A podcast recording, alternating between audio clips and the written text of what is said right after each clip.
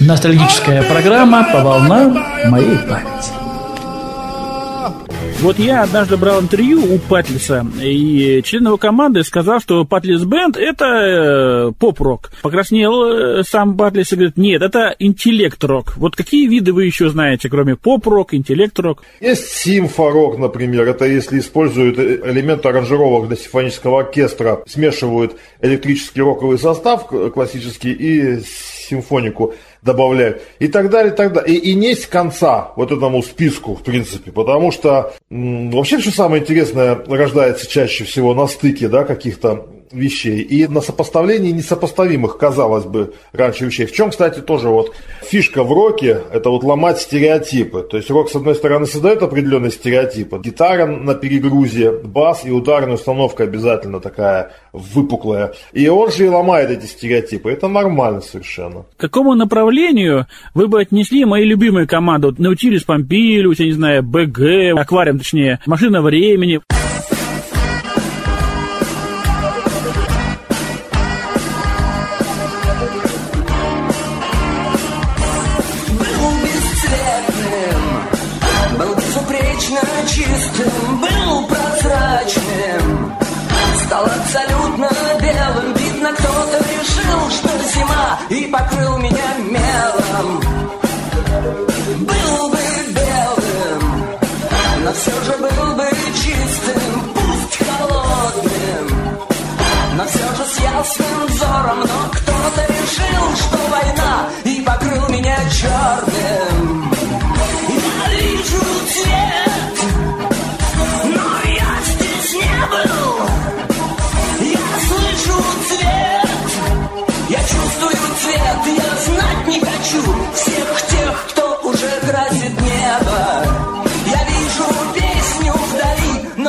Слышу лишь марш, марш, левой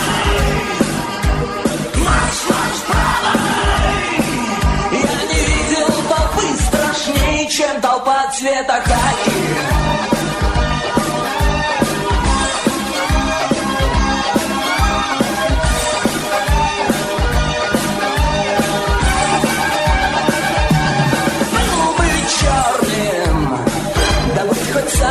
чертом, но кто-то рвет в атаку, приказал наступать на лето и втоптал меня в хаки. Я вижу дым, но я здесь не был. Я слышу гарь, я чувствую гарь, я знать не хочу. Ту тварь, кто спалит это небо. Я вижу песню вдали, но я слышу лишь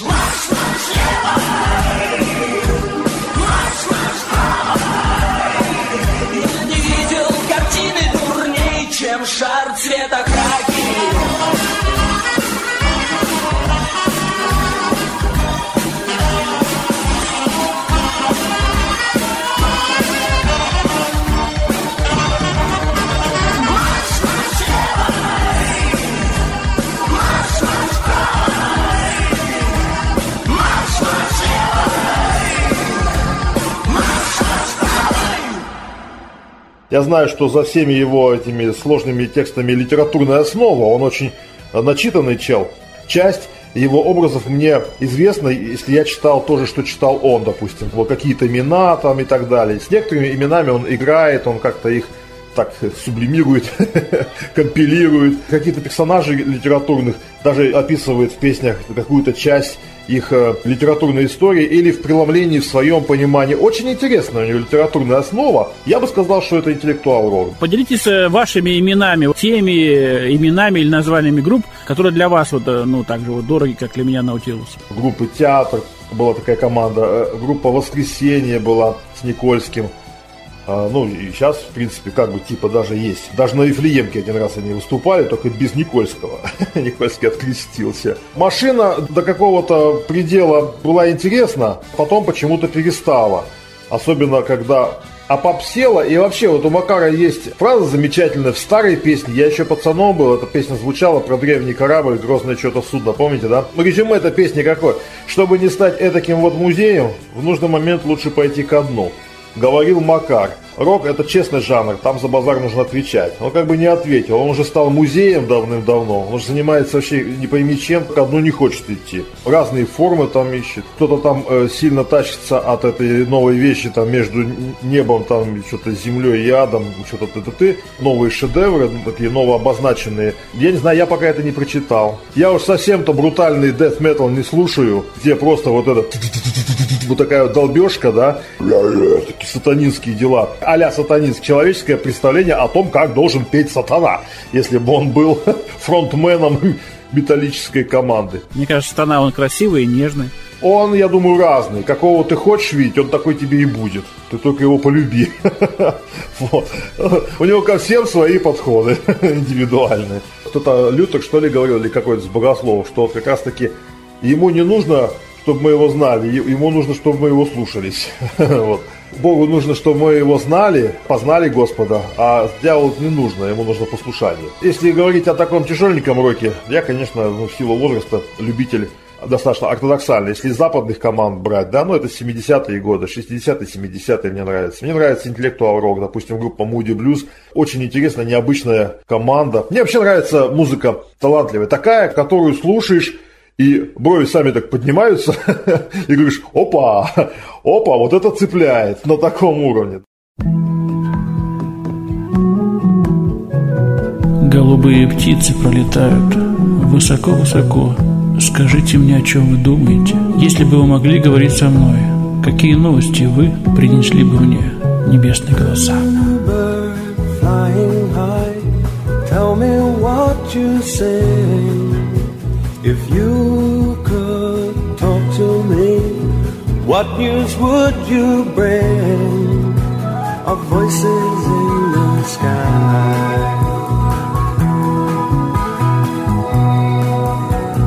Nightingale hovering high, harmonize the wind.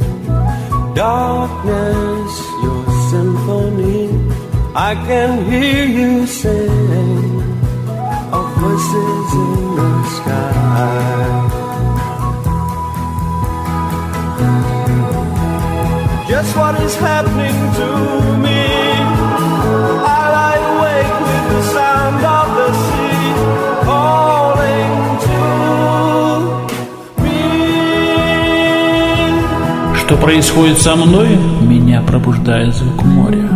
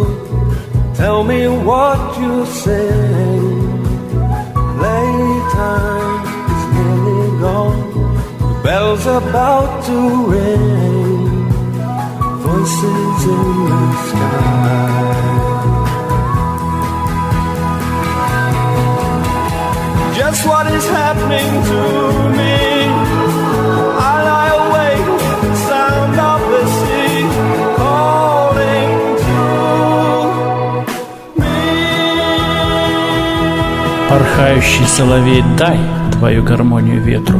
Твоя симфония ночь, и я могу слышать небесные глаза.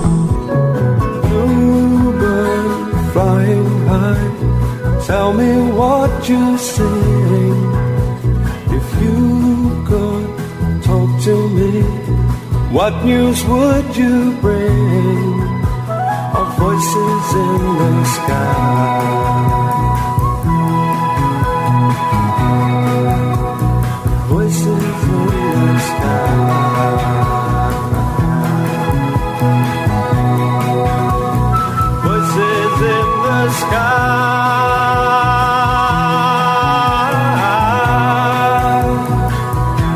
Старик, расскажи про свою песню. Слаб твой голос, но я слышу его. Это голос неба. Скажите, дети, о чем поете? Время игр закончилось. Пора собираться в круг. Голоса в небесах.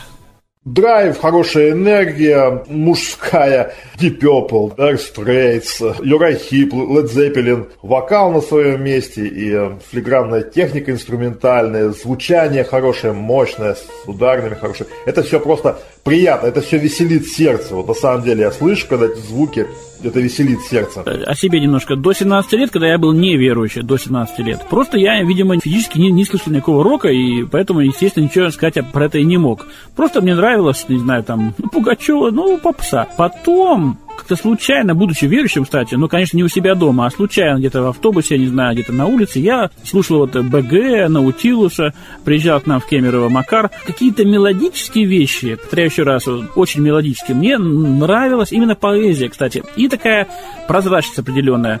А вот что касается брутальности и ударных, вживую, да, а вот когда в наушниках, наши наушники очень ужасные, это просто вообще не слушали, мне кажется.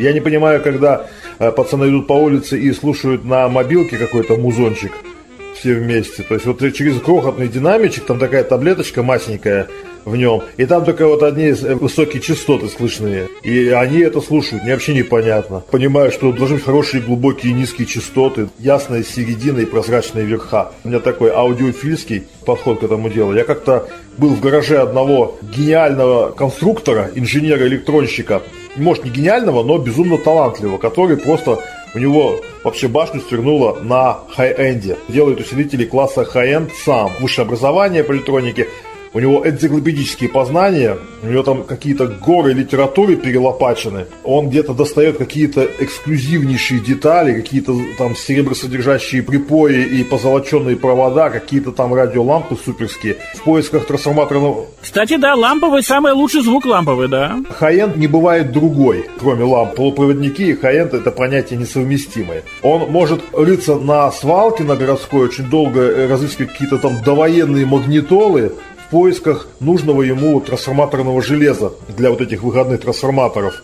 Потому что современное железо все барахло, а вот старое, которое так вот при изгибе хрустит, вот он говорит, это самое то, это самый тот состав, там и марганец, и углерод, и феррит, и всякой прочей навалом. Вот он вот в этом деле шарит, просто вообще повернутый чел. Я у него в гараже вот был и слушал пару его усилителей ламповых, но я скажу, что это, это восхитительно. Такой звук, который в другом воспроизведение просто не получить. Ламповый звук хай он настолько наполняет все, его настолько много, и в то же время он полетный, такой воздушный, прозрачный, совершенно не давит на уши, не толкает в грудь, да, но его очень много, он очень громкий, и все очень детально прослушивается. Детализация всех инструментов исключительная просто.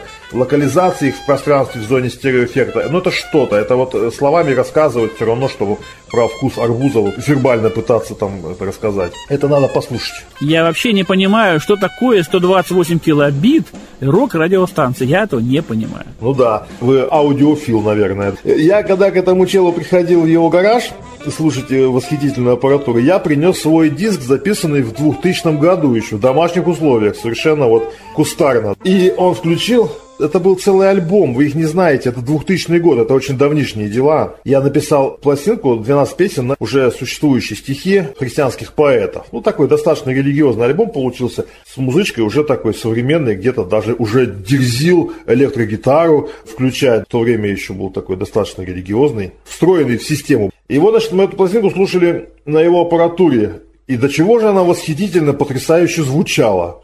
И я так начал собой гордиться, какой я молодец. В этом есть одна фишка. Я пребывал в таком заблуждении какое-то время. Я ему говорю, Леня, сделай мне такой усилитель для мониторинга студийного. Я хочу, чтобы у меня было... Сделай, сделай мне красиво, чтобы у меня было красиво. И в этом существенная ошибка, потому что бытовая техника класса ХН должна звучать красиво а студийный мониторинг должен быть достоверным. Вот он не должен ничего приукрашивать. Э, я вас понимаю, потому что я влюбился в радио, ну, в работу на радио, именно тогда, когда я пришел на христианскую радиостанцию, мне дали настоящий настоящей Sony, с настоящими стереонаушниками. Я поразился, как та же песня, которую я тысячу раз слушал, в хорошей записи, с хорошим разведением на стерео, какая она замечательная. И вот я влюбился в радио именно тоже. Я вообще сибарит ни в чем, кроме как в звуке. Вот все остальное мне вообще там одежда, я не знаю, условия, зарплата, но лишь бы были очень хорошие наушники, очень хороший звук. Вот для меня, ну вот не в плане, конечно, может быть, погружения в музыку, у меня другое совершенно определение, что такое хорошо в музыке.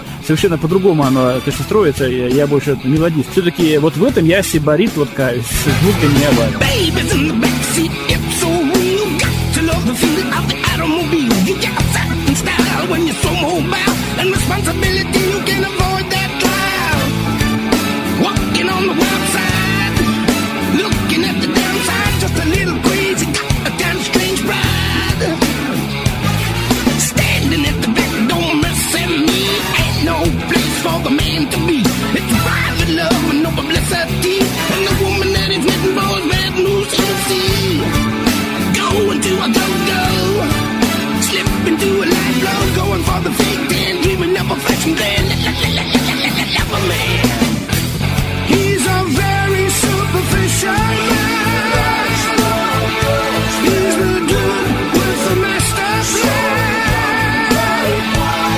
А группа Назарет поет просто про любовника и ловелас. Критикует это.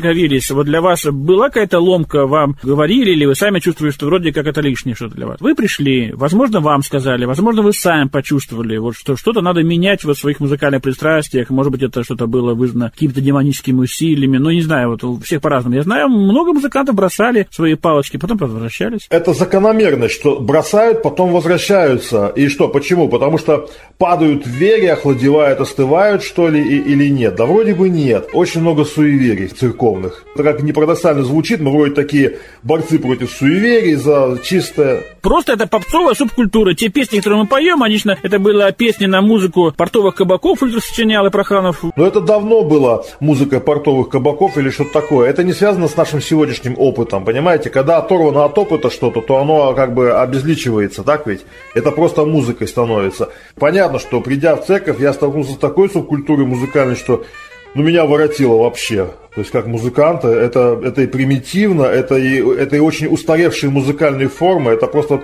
мелодически даже, очень устаревшая музыка была. Но это вот на уровне перелома 19-20 века. Кое-какие песни, они прям вот читаются, что это из Немеччины импортированные сюда. А некоторые вот чисто наши, и они, знаете, по мелодике напоминают революционные гимны. Одаренные спасением. Проханов увлекался революцией, Проханов бредил революцию, делал колхозы, и вполне вероятно. Это просто был музыкальный язык того времени. Это был музыкальный язык того времени, его использовали революционеры, хоры пели в таком стиле. И для людей это было понятно, что и на русском языке, на гражданском русском языке нормальном, музыкальный язык сегодняшний, современный для того времени, вот, это, это был один из факторов пробуждения. Кстати, как вы относитесь к хоровому пению? Допустим, я вот э, Страципа Матфея немецкий очень уважаю, так вот они поют, пускай классически, но очень-очень слитно. Ни одного голоса не слышно. Хоровому отлично, очень люблю. Это один из моих любимых жанров. Когда у нас в филармонии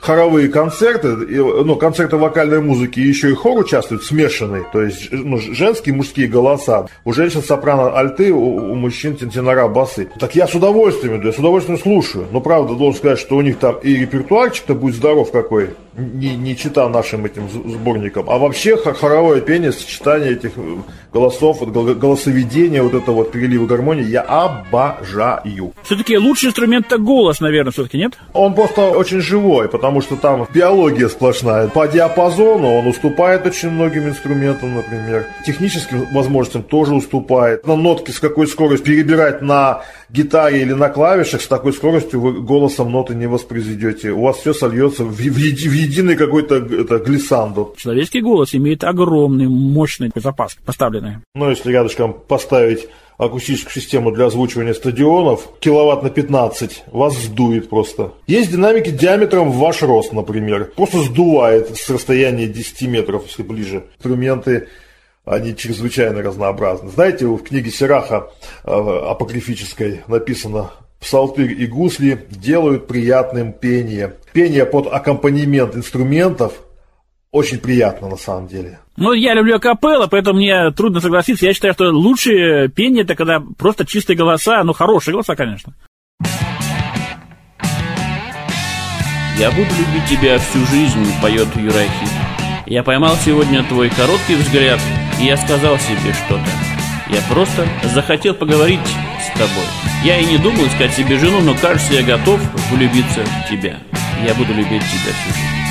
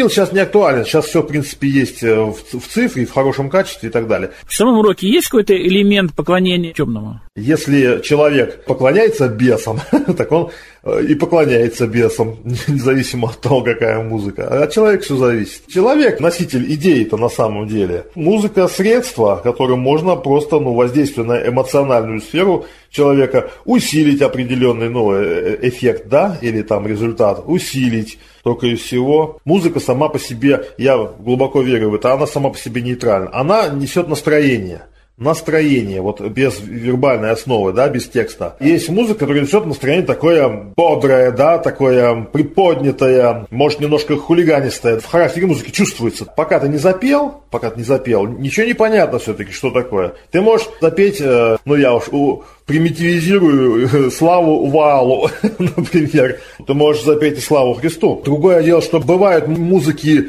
агрессивные, очень динамичные, агрессивные. Вот. Ну вот мне э, сложно представить, как можно э, славу Богу исполнять на такой волне. Но с другой стороны, христианин, он не только живет, э, и вообще человек является христианином не только на богослужении два часа в неделю. Он э, живет и в другое время.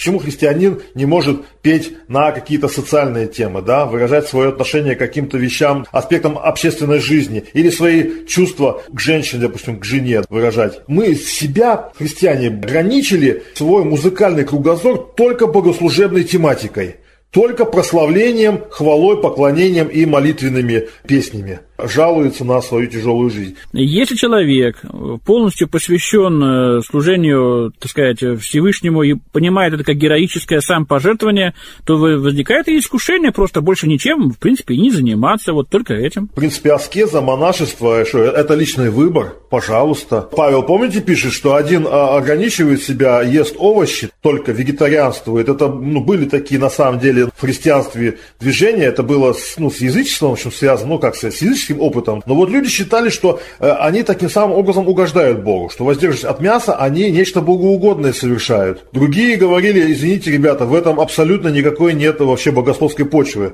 под этим утверждением. Почему вы так считаете? Но он говорит, что, пожалуйста, каждый, кто до чего э, достиг, тот так и э, веди себя и применяй как бы к самому себе свои ну, принципы. Ну, так что кто ест мясо, ешь на здоровье и благодари Бога, но не, не, не уничижай того, кто не ест ест. А ты кто не ешь? Ну, тоже поступай так, не ешь и благодари Бога. Переводя на музыкальную основу данное высказывание, можно сказать, чего не понимает в руке, ну и сиди молча, другим не мешай. Ну, как бы да, но мы же все бойцы за истину, мы же все стать в проломе гораздо. Нам кажется, что э, если какой-то не тот стиль тут зазвучал, то это покушение на что-то святое, и в, в итоге это обязательно приведет к печальным последствиям. А мы, поскольку не стали в проломе, будем ответственны, значит, что кто-то из-за этого вообще погибнет, а кровь его с нас взыщется. Мы такие задиристые. И у семитов, кстати, ветхозаветное поклонение было довольно шумным и эмоциональным. Ну, восточные люди, как горячие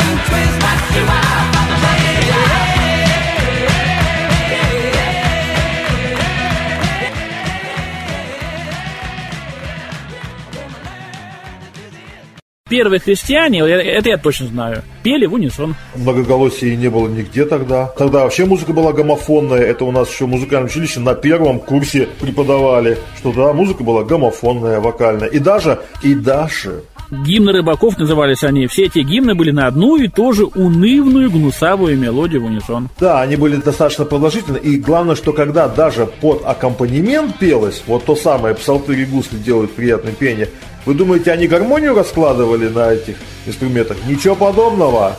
А чаще всего в унисон с голосом. Или квинты, квинты играет, и где-то вот между эти, этой тоникой и квинтовым тоном, там чисто нетемперированная квинта, где-то между ними вот на очень причудливых ступенях блуждает мелодия голоса. Там разные есть лады народной музыки, мы тоже, проходили в музыкальном училище, они очень такие причудливые, некоторые очень даже красивые, но не современные, современной музыки они не используются фактически. Фильм «Амадеус». Вот что для вас важно там вообще так стрельнуло или открыло глаза на что-то? Э, ну, это же выдумка. Я читал книги про самого Моцарта, очень толстую книжку, роман, не помню фамилию автора. Все, что Пушкина Сальери говорил, и вообще э, общее принцип заблуждения, это полная ну, ерунда. Творчество – это поцелованность. Вот человека поцеловали, ну, дал Бог, вот, ну, Бог поцеловал, ну, что делаешь, ну, есть талант, а дальше? Поэтому я, я не преклоняюсь тоже перед талантами. Они пуст- пустотелые таланты, пустышки. На мой взгляд, музыка Моцарта – это музыка пустышки, нет? Я бы не сказал, что пустышки, я бы сказал, что это действительно гениальная музыка. Это великая музыка, это потрясающая музыка. Учесть то время и какая была музыка в то время, сама мелодика, он стрельнул Он был революционер, вся его музыка это на услаждение теток, нет? Ну, за исключением, конечно, это вот тех вещей, которые заказывали ему по неволе, чем он тяготился в церкви. Он работал же в церкви хромейстером. А что вас стрельнуло в этом фильме? Это вообще фильм не о Моцарте, хоть и называется «Амадеус». Это фильм про Сальери. Позиция Сальери. Он был человек такой, ну, организованный, педантичный, хорошо образованный, там, на высоких должностях, на хорошем счету, глубоко верующий, набожный человек. Он молится Богу, обещает себя вот ограничить от э, вообще от женщин, от всяких удовольств, праздного времяпровождения, разгульной жизни, посвятить себя полностью, всецело, без конца, бесконечно музыке и славить Бога, значит, писать на славу его там прекрасные произведения и так далее.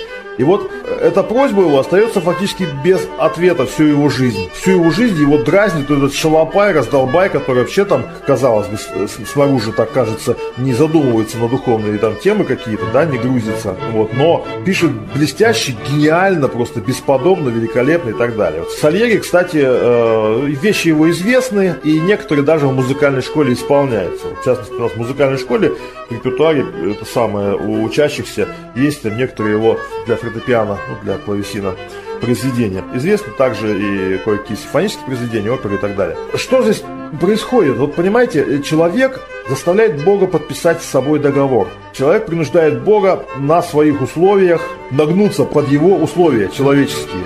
Я, понимаешь, откажусь от женщин, откажусь от э, вина, от веселых обществ и так далее. Но ты уж будь добр, вот изволь меня вот так и так и так благословить и дать мне то и то и то. Как будто бы Богу вообще есть дело до того, как ты будешь жить с женщинами без женщин, с вином без вина. Это вообще твое дело. Что ты выбираешь, и что ты выбираешь, то ты и пожнешь в итоге. То есть и все эти твои проблемы, они все с тобой будут, если ты будешь вести определенный образ жизни. Э, Хочешь без этого всего? Пожалуйста, дело хозяйское. С какой радости вообще ты решил, человек, что Бог нуждается в том, чтобы ты на себя какие-то бремена возложил, какой-то аскеза занялся. С какой радостью он должен ради этого плясать под твою дуду. Вот так вот люди пытаются всегда Бога вот наклонить под свои требования, какую-то видимость благочестия на себя нацепить, вот эту вот набожную маску, и думают, и ожидают, и думают, что имеют право ожидать от Бога каких-то, но куда Богу деваться, да, каких-то действий в ответ. Вот это колоссальная ошибка. Это вот чисто вот фа- фа- фарисейская как раз проблема. О чем Христос предупреждал? Бойтесь этой закваски, ребята, фарисейской. Благочестие, что называется, вид благочестия, это вообще самая опасная вещь, на самом деле. Почему? Она- исходит от совершенно неправильного понимания Бога. И Бог Сальери не отвечает на эти его э, воздыхания, на, на эти его просьбы, молитвы, вожделения. Не отвечает всю его жизнь. В итоге, помните, что Сальери сделал? Он сжигает распятие и проклинает Бога. Проявляется тот, кто за этой маской благочестия всегда стоит на самом деле. Адский сотона стоит всегда за маской благочестия, который готов проклясть Бога устами человеческими. Теория преуспевания такая есть. Берут они на себя в этом случае какие-то обязательства, такие неудобоносимые бремена возлагают или нет? Вот. Просто вот и Бог дай им, и все тут. Без условий. А тут еще и условия. Тут еще склоняют его значит, на договор. Бог на таком языке с людьми не разговаривает. Есть определенный договор между нами и им. Но инициатор договора он и только на его условиях. Так, это завет, новый завет в крови Христа. Все. Остальное все, остальное все настолько третье и десятое степенно, что просто об этом к Богу обращаться и, и и дергать его за край одежды, ну дай, дай, дай, дай, дай. Но это глупо, на самом деле. Все проще. Самое главное, что в жизни нужно сделать, это на условиях Бога подписать договор, Новый Завет, вот этот в крови Христа, принять его от Бога, на условиях Бога. Все остальное смотри сам. Дал Бог таланту, делай что хочешь. Дал Бог таланту, отлично, пиши музыку, пиши стихи, пиши книги, картины. Дал другой талант, используй другой талант. Считаешь, что не дал тебе Бог талантов, займись чем-нибудь хорошим, там сапоги ремонтируй, но делай это хорошо, от, от совести, от сердца, как для Бога делай, и все. То есть не нужно здесь ничего. И вот под свои вожделения Бога нагибать, это вот не нужно. Вот в этом Сальери как бы и глубоко ошибся. И Бог не отвечает ему на его молитву, потому что он не хочет, чтобы Сальери укоренялся в этих своих неверных представлениях о Боге. И в конце жизни, вот бывают люди, которые, я сейчас закончу, которых, которые говорят, что у них вся жизнь не состоялась. Вот, все, вот они всю жизнь молят Бога о чем-то, верующие люди, да? И все получается не так это Бог не потакает их неправильному пониманию Его. Он может молчать всю жизнь, и в конце жизни они только поймут, насколько Бог велик и прав, и насколько они были мелочны и вообще тупы в своем этом нытье. Но для Сальери это уже не вариант, потому что он дошел до крайней ручки, он проклял Бога. Его разум э, закрыт для этого. И фильм кончается тем, что мало того, что он в психушке кончает свои дни, когда он едет на камеру, его везут там куда-то, да, это на, на процедуры, он там благословляет посредственности, как такой, значит, это представитель всех посредственностей Земли, да, вот, ну и несет очень определенную чушь. То есть для него это все уже закрыто, потому что такие истерики перед Богом, с сжиганием распятий, с проклинанием Бога, ну, человек сам проклят после этого просто в итоге. Мне кажется, что э, слишком любить что-то, ну, в частности, музыку, в частности, радио, в частности, компьютеры, телевизоры, в частности, художественные фильмы, э, музе... Э, общественное движение, политику, жену, кстати. Да хоть что, слишком любить. Все-таки не рекомендуется. С любовью нужно быть очень осторожным, нет?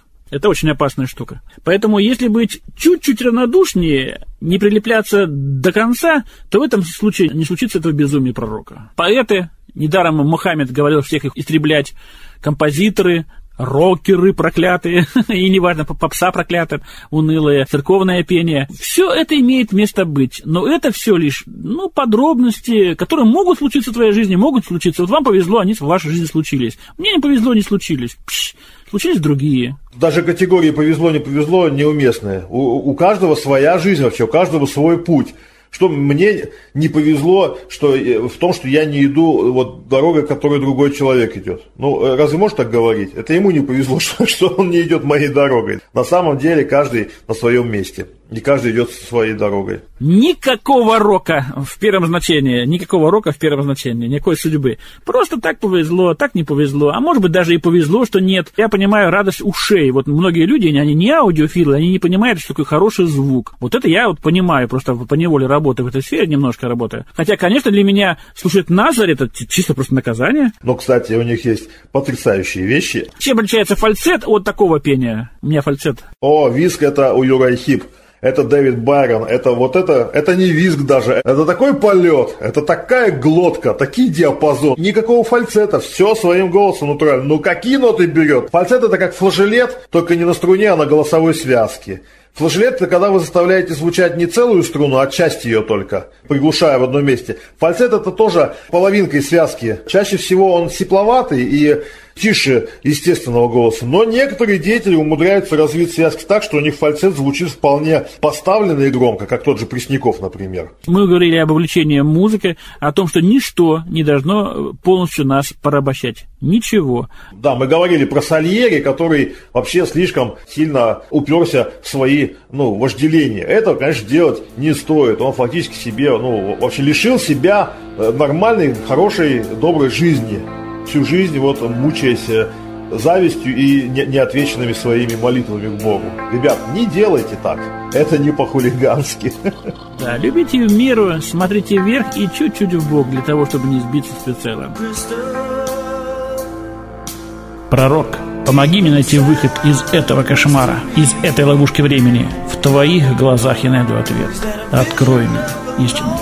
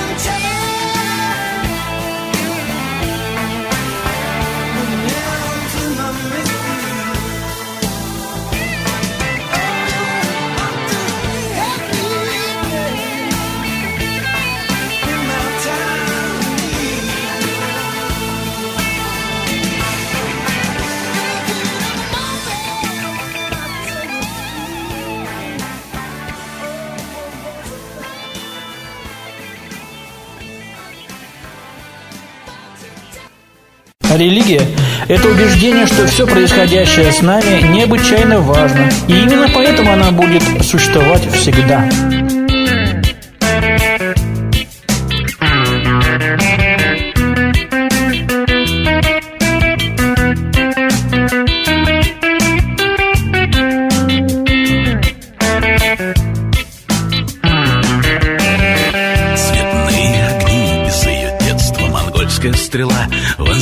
Вонзившаяся в сердце Мне без нее Дышать одним легким Душа на протезах С чувством неловким На обоях. Карандашом В моем доме отключенный давно. Ее старый номер Люди, машины, облака зависли Внимательно следят за ходом мои мысли. И по всем номерам телефонов земли. Мне не найти тебя Но что там мне говорит Звони, звони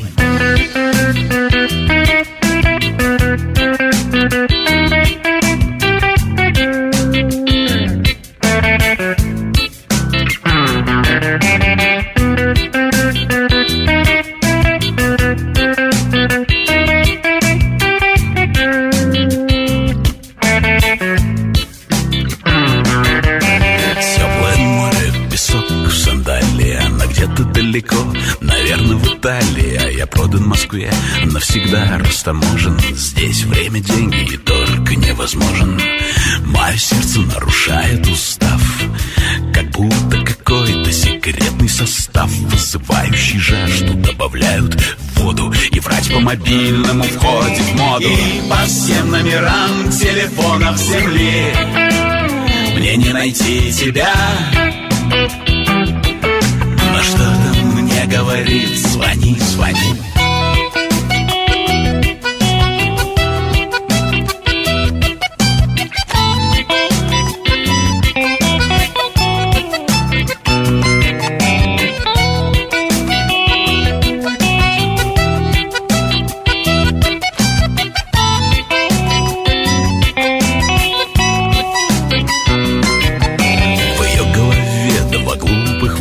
вопроса не влезаю бьет Игрушки для взрослых у меня для нее два неверных ответа. В черных ящиках оранжевого цвета самолеты все реже. Уже не сезон, мне мерещится весь день, что звонит телефон. И в чем цель игры? Замысел неясен небесных операторов связи. И по всем номерам телефонов земли. Мне не найти тебя а что там мне говорит, звони, звони.